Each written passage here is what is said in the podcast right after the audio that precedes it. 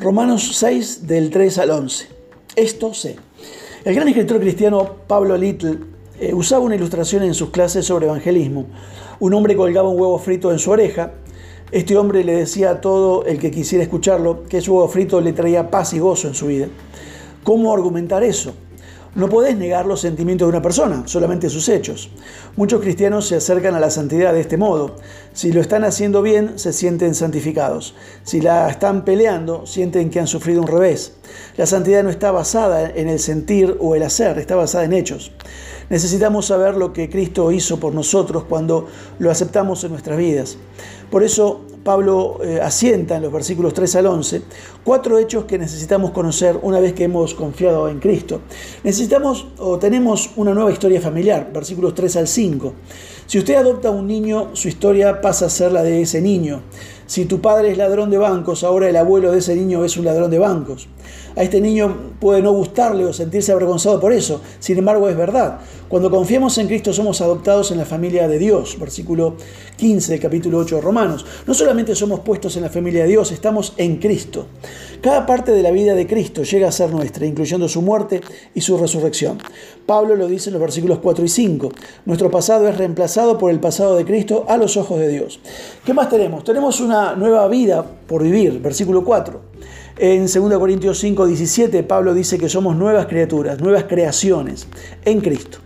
Debido a que la deuda del pecado fue pagada, así andemos, dice, en vida nueva. Hace unos años una provincia de un país americano tenía problemas financieros.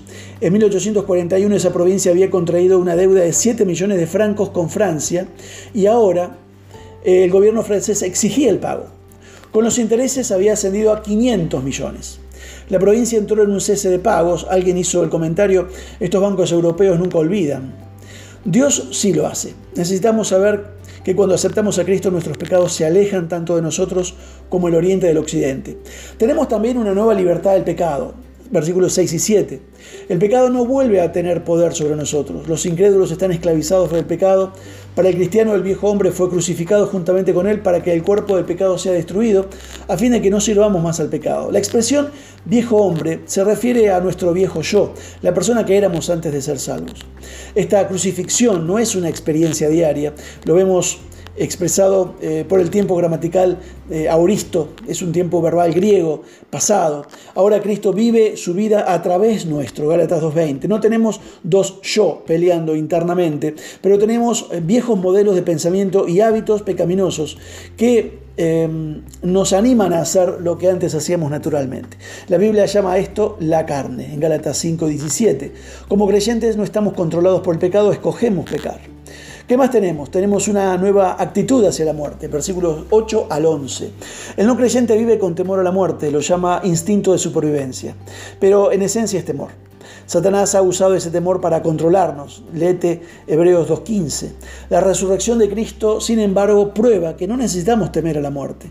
La muerte no representa el fin que nos propone Satanás. Al contrario, es un nuevo comienzo para el cristiano. La muerte ya no tiene dominio sobre Cristo. Que Dios te bendiga, hermano.